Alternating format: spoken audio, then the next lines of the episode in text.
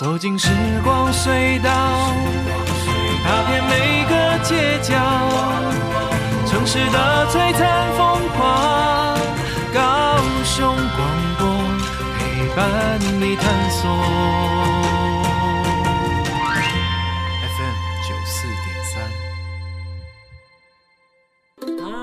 所有的听众伙伴，大家好，欢迎来到九四三人生小剧场，我是汉轩。不晓得伙伴们在这个星期大家过得好吗？希望大家都过得很好。那么呢，今天呢，汉轩为大家邀请到了两位好朋友来到了节目当中，要来跟大家分享他们精彩的人生故事。这两位好朋友呢，我先请他们来自我介绍一下好吗？Hello，Hello，Hello，Hello，大家好。我的名字叫做庄天天。Hello，大家好，我是表演工作者康林。这两个人的关系是母子。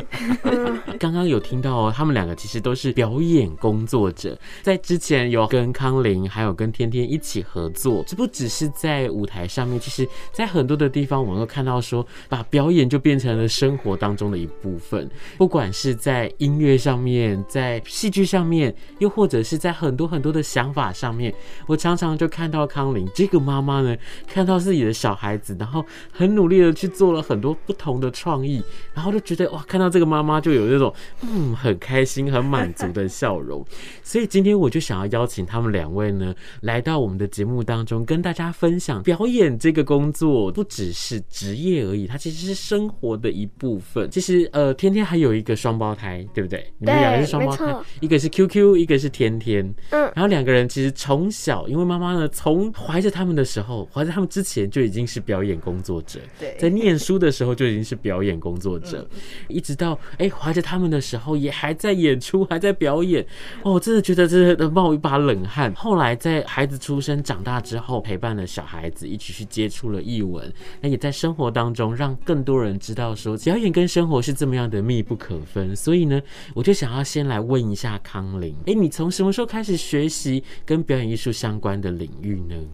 其实，因为我一刚开始是古典音乐的学习的人，但是呃，因为在国小很小时候哦，然后人家说康林，你嗓门太大了，你应该去站在台上讲给人家听，唱给人家听。所以那个时候，呃，大家就是，然后学校吧会硬性规定说，呃，班上有几个同学，然后就要去去参加。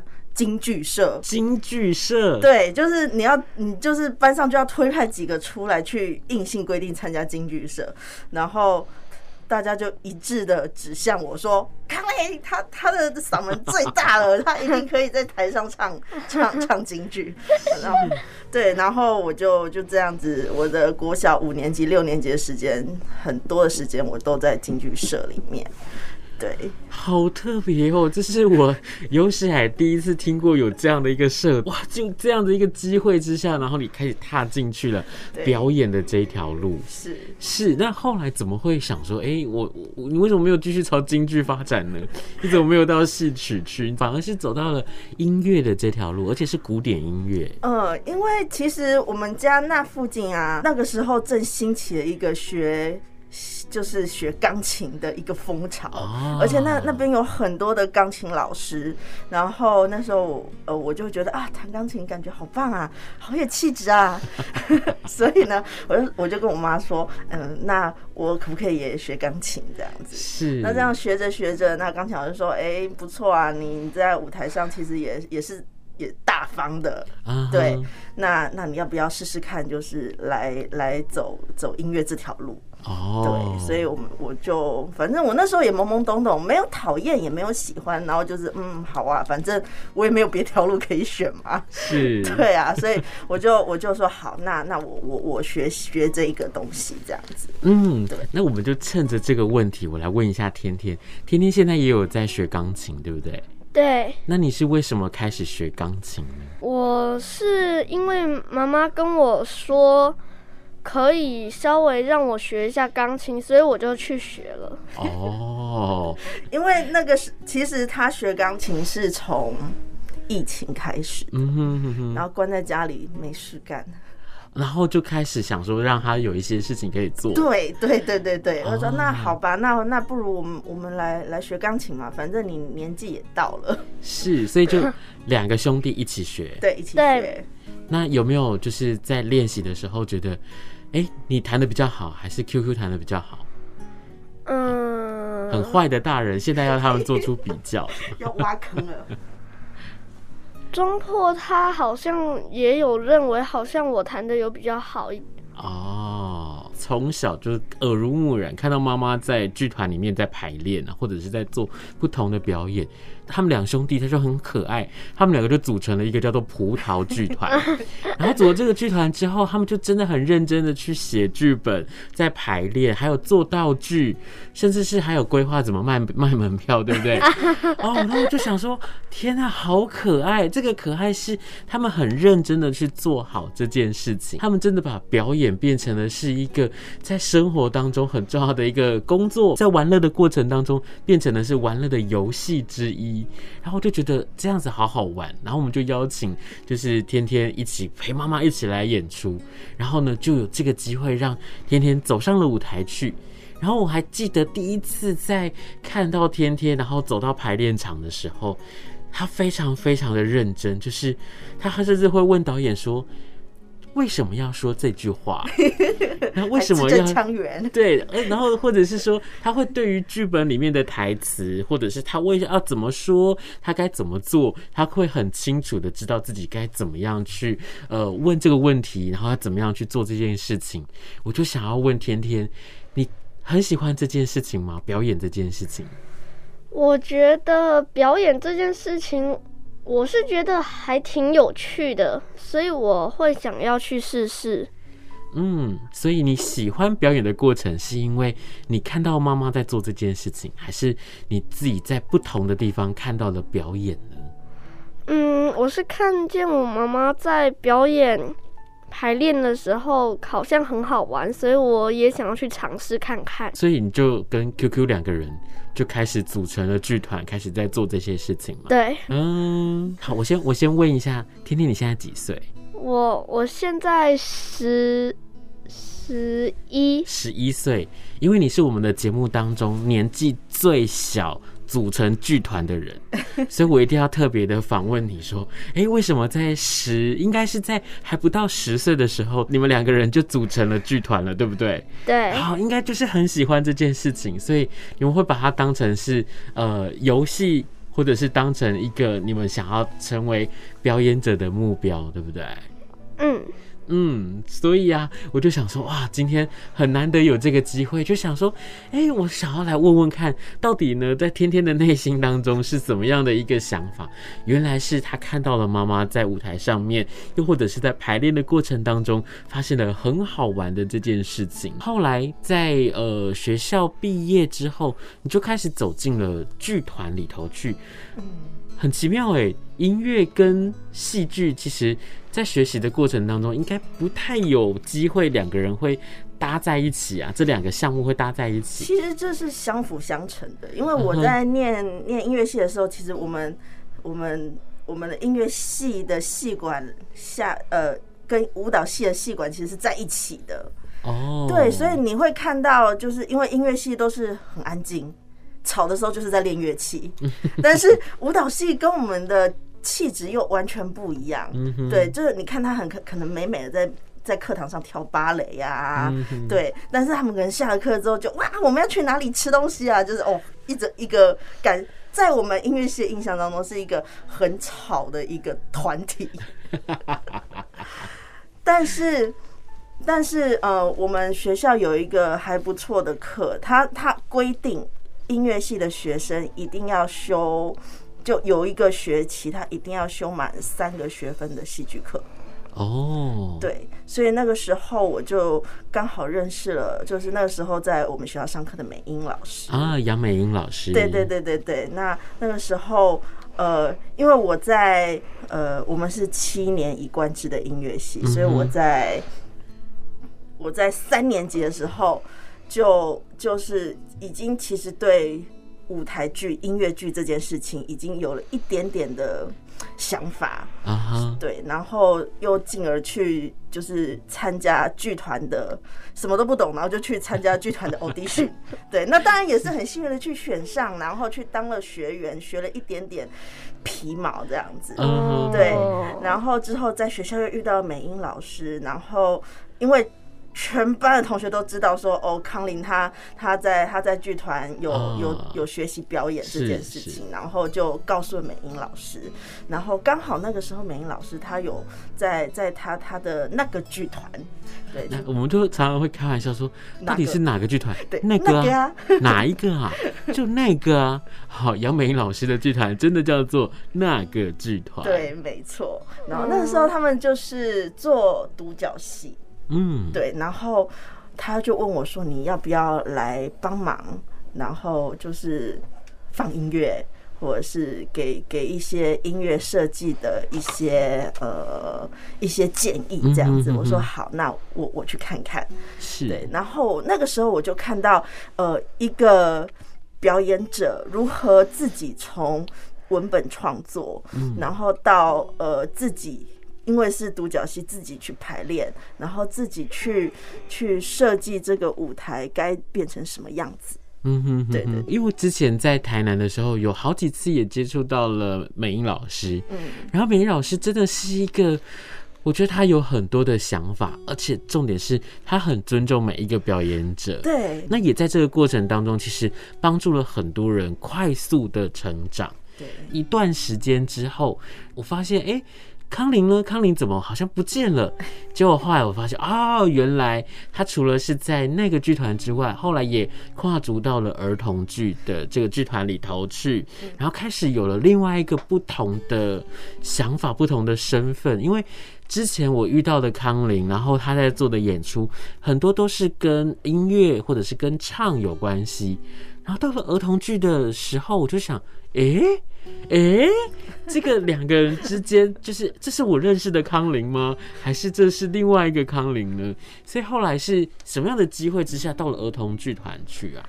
呃，是其实，在毕业一年后，那个时候其实我就是当个音乐老师，当个钢琴老师。嗯、但是一年后觉得不行，我戏养了，我好想演戏啊，所以我就想说啊，有没有剧团在？征人或招人的，是。然后那个时候就是苹果剧团在，我看到苹果剧团在征演员，嗯，所以我就说，那我就我就去试试看好了，对。然后就在那个时候去去认识了方国光团长，嗯，我真的觉得他是我的贵人，对，因为在一刚开始学表演的时候，他们都说，呃，我们是斯坦尼拉夫斯基的体系，啊，我们还有由内而外。但是有时候我觉得，如果你的社会化程度不够深，以及嗯，其实你对于人跟人之间的关系不够观察细腻、感受细腻的话，其实这件事情会有一点点难度。嗯，那我在我在学习那个过程当中，就有一点点卡关了。嗯，但是儿童剧就不一样，儿童剧的话，你会很明确。的，甚至是一下子就会有那个东西，那个角色的轮廓就会砰，忽然在你的脑袋里面。你可能不是演人，你可能是演一只动物，演一只昆虫，你会很鲜明的说：“哦，这个东西本来就是什么样子。”是，然后你要赋予它有人类的性格。我忽然就通了啊！对，所以那个时候我对表演这件事忽然就通了。嗯，然后我就是就。就一直待在苹果剧团做演出，嗯，对，然后演而优则导，然后导而优就继续编剧、导演全部都兼着一起做这样子，当然也是情势所逼啦。不过我真的觉得哦，就是到了儿童剧团之后。我真的看到，或者是呃，我欣赏到了很不一样的康霖，因为在以往我刚刚有跟大家分享说，他可能是在舞台上面去做这个比较呃写实的表演，然后我们刚刚讲到的斯坦尼斯拉夫斯基，哇，听到这个名字我就会肃然起敬，因为他就会不断的去探讨说，你的心里面有没有到达这样的一个位置，这样的一个境界，然后如果没有的话，你就是在呃。欺骗观众，或者是你对不起自己是一个演员啊，尊重表演艺术之类的啊。但是我没有在抨击斯坦尼拉夫斯基的意思哦。对 对对，他只是说呢，他是一个，我觉得他是一个很深的学派。然后呢，他的这个表演，我真的觉得，如果你要把它贯彻好，你真的可以成为一个很棒的演员。当然，不只是一种方法，我们还有很多不同的表演方法在里面。所以在那个时候，我一看到儿童剧，我就会觉得。哎、欸，这真的跟可能我们以前学到的、认识到的，它真的是一个很不一样的东西。对，一个是从内而外，一个是从外而内。那我怎么样从自己的肢体动作、形象去看到、去改变自己的这个样貌，然后让所有的观众或者是所有在现场的朋友，他可以知道。哦，你就是在扮演谁？那你透过你自己的扮演，你自己的刻画，会有更多不同或者更丰富的这些角色的出现。所以我就觉得，哇，儿童剧真的很难，因为你必须要学会的，你必须要认识的，而且你要去顾到的，会有更多更多不同的面向。在这个过程当中，有没有让你们印象很深刻的事情啊？我可以讲在演出的时候发生的一件事情吗？好啊，这件事情就是我的台词有点 K，然后呢就有点，嗯，忘词了吗？对对对，然后呢还有很多时候会不小心笑，会笑场。哦，那在那个当下怎么办？只能忍住不笑了吧。而且你最近啊，是不是演了一个？我觉得是一个很大的戏。没错。然后是在归人文化中心，因为他们是重新的整修，然后重新的开幕。那你演的这个戏的名字叫做是《逐梦归人》。是。那你在这里面担任的角色是？是一个小孩。嗯。然后你的妈妈有告诉我说：“哇，你。”担负了很重要的角色，因为有很多的时候，音乐一下来是你必须要去接到它，然后有的时候是必须要你开始讲话，可能不是说我们问你，然后你告诉我们发生了什么事，你一定要讲出你的台词，是从你开始去讲这个台词，你怎么去克服这件事情啊？你会不小心忘记，会不小心笑场。那如果今天在舞台上面，哇，这么重要的角色，那遇到了这个事情。你会不会觉得很担心呢？肯定会的。是，那所以你可不可以跟我们分享一下，你这一次是怎么来做这个《逐梦归人》的这个戏里面的角色的功课呢？我会去找我弟背台词，我就是会背好我的台词，然后给我弟剧本，就跟他对着念。然后弟弟的工作就是负责错一个字打一下吗？不是，就是看着剧本把其他人的词念出来啊，嗯，嗯，然后用这样的方式跟他去对话，然后让让你自己可以把你的剧本、把你的台词背得比较熟。没错。那音乐呢？音乐几乎是快要到正式演出的时候才会去去好好的抓。嗯，因为那个时候才会有有乐团进来做配合，啊、然后我们就是呃把乐团的音乐全部录下来，是。对，然后就是就是要排练了，就是疯狂的让他就是你再听一下，你再看一下，对、嗯、对，那因为我们。我们有已经有一些基础的音乐训练了，所以对于这件事情来说，他没有到说呃记得很困难啊。对，但是就是要提醒他说，哦，你听到什么段落的时候，你就要准备喽。这样子是，对。而且他在那一出有一个比较，我觉得是算比较大的挑战是，那一出是台语剧，嗯，有百分之八十的时间他听到的语言是台语，所以你没像讲台语哈。我只会讲一点点，一点点，有些还听不懂啊。对，所以他在他在跟其他角色在对戏的时候，他都他都要很专心的猜或听人家到底讲到哪里了。是，对，是。那康玲你呢？你在呃过去表演的这些经验上面，有没有让你很难忘的一段小故事呢？我觉得最难忘的是。有一年我们在演《姐姐妹妹站起来》哦，它之所以特殊，是因为那是第一场也是唯一一场，我的妈妈去看我的演出。哇哦！对，因为我妈妈她其实是一个比较完美主义，嗯，然后其实她一直都会为子女很担忧的一个女一个妈妈。糟糕了，那看了这个戏不是更担忧了吗？所以他，所以，所以他在我提出说我要去剧团 audition 也好，提出说我要我想要进剧团去尝试也好，他都是打一个问号的，哦，甚至是他一直在呃否定这件事情。是，对，所以，所以在在这件事情，在我的原生家庭当中，其实是一种拉扯，不太愉快的拉扯。嗯，对。那直到那一出戏。他才他才走进来看我表演，然后到底是怎么一回事？嗯，对，就连可能连我自己本人自己登第一次登台的表演，他都没有来过。是，对。那我觉得可能是他怕我出彩，然后他自己会哦心脏承受不住。对，所以对我来说，那是一件非常大的事情。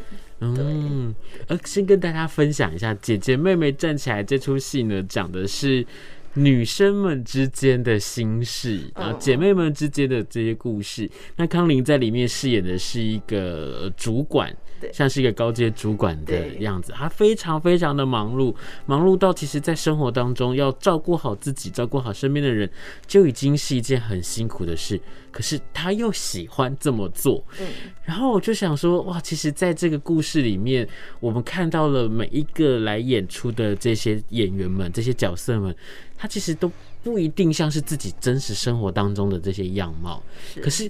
多少会有一些呃这些影子在里头，嗯，比如说我刚刚在听到康妮在分享的时候，我就突然想到说，哎、欸，其实当时候在这个故事里面，你是一个高阶主管，你对于很多事物的要求都有一点点的呃龟毛，对洁癖的，对对对，然后我就突然联想到，哎、欸，这是不是跟你妈妈很像？他会不会在？他会不会有没有可能？其实，在看到表演的那个当下，看到这出戏的那个当下，仿佛看到有一些自己的影子也在里头啊，有可能。那你在做这个角色的准备的时候，说不定生活当中所体会到、感受到、看到的妈妈，把它放在了里面。其实会诶，我常常如果接到妈妈的角色，我第一个想到就是我的妈妈。那我想要问一下天天，你在做这些演出的时候，就会让你，呃，比如说功课写不完，或者是要去上学的话，你必须要请假才能去，这样子对你的生活会不会有什么样的影响啊？嗯，我是觉得背东西变得有点困难，因为塞了更多东西，要背东西更困难。那有因为这样子考试考不好吗？好像有落下去一点点哦。对你来说，其实喜欢表演或者去做表演相关的事情，对生活当中的影响好像一点点，但是没有这么严重，对不对？嗯，没错。嗯，那妈妈呢？妈妈怎么来看这件事情啊？我个人对于小孩相处跟成长的理念是。我我觉得要顺势而为，因为他们什么都不懂，像一张白纸一样。嗯，那如果他们发现一些什么新奇的事物，或者是觉得有趣的事物，那我们与其去说，哎，这个危险，这个不好，这个禁止的，嗯，这样子的语言，不如我们跟着孩子的眼睛一起去去探索这一这一件事情。嗯，对。那我觉得这样子双方的收获反而会比那些呃禁止的来得多。嗯，对，所以他们可能在画画，那我就我就会觉得，那我就我就可以帮你买买画笔、买水彩笔、买什么东西，让你可以尽情的去享受这件事情。对，那如果你想要想要就是。表演，或者是你想要演戏，那那你就尽可能去尝试去享受这件事情。嗯，对，真的，我觉得不要扼杀孩子们的天赋，那是一件很重要的事情。因为如果他们喜欢，然后说不定他在诶、欸、未来他会变成另外一个更不一样的他。嗯，为什么我们就一定要照着我们所谓的标准，然后来做这些事情呢？对，所以我觉得去鼓励他们，然后去帮助他们，陪伴。他们这就是一件非常非常棒的事情了。没错，在这几年的时间，其实疫情的蔓延啊，然后会让很多不管是在生活当中，或者是在表演上面，都会大受影响。那我是不知道葡萄剧团呢，是葡萄剧团对演出有没有什么样子的影响呢？有没有影响到你们什么样的规划呢？其实好像也没有太大的影响，是因为我们正常来说都是直接在家里或者是学校。哦、对 这段时间其实没有办法到学校去，你会觉得在家很无聊吗？有点无聊，又有点不无聊的感觉。哦，这是一个哲学家的回答。那康霖呢？就是这段时间，其实啊、哦，我就是 觉得这段时间大家真的很辛苦。就是我我我有一天我在 我在就是社群媒上社群上面 po po 一个，是说我这段时间我最讨厌听到就是七开头 或者是这个一开头哦，你看比如说确诊啊、取消啊、延期啊，哦，听到我真的就非常非常的害怕。从一开始可能会很震惊，到后来我就觉得心凉了。那我不晓得对康霖来说，就是这段时间你自己的生活上面，或者是在表演上面有什么样子的改变？嗯，表演上面的话，当然就是延期取消，很无奈，因为我我长期就是会在苹果剧团，然后接触一些就是行政人员，给他们一些建议。嗯哼。然后我发现表演者辛苦，但是经营剧团的人更辛苦，是因为他们背负的压力可能是呃行政人员的薪水，然后可能是我们的表演的延期，那整个整个计划表就会被打乱。的无奈，对我我我就这样子看着这些行政人人员，就是从恐惧，然后到到一团乱，然后最后骂一骂，哭一哭，然后再捡起来，再继续做。然后我做的，我我就只能够就是，呃，用用一些比较正面一点的去陪伴他们，安慰他们说，哦，过了就好了，过了就好了。其实我们自己也没有办法怎么样，那我们也只能够呃祈祷说，呃，这个。疫情赶快过去。那，呃，我自己在生活上的话，我觉得因为大家工作很忙碌，再加上妈妈这个角色，所以很多时候我们没有办法啊，像以前一样，有什么展览就看，有什么电影就看，有什么剧就去追，或者呃，在这段期间当中，就是努力的充实自己。嗯，可以，反而可以去去去多了很多时间去看书，去去看电影这样子。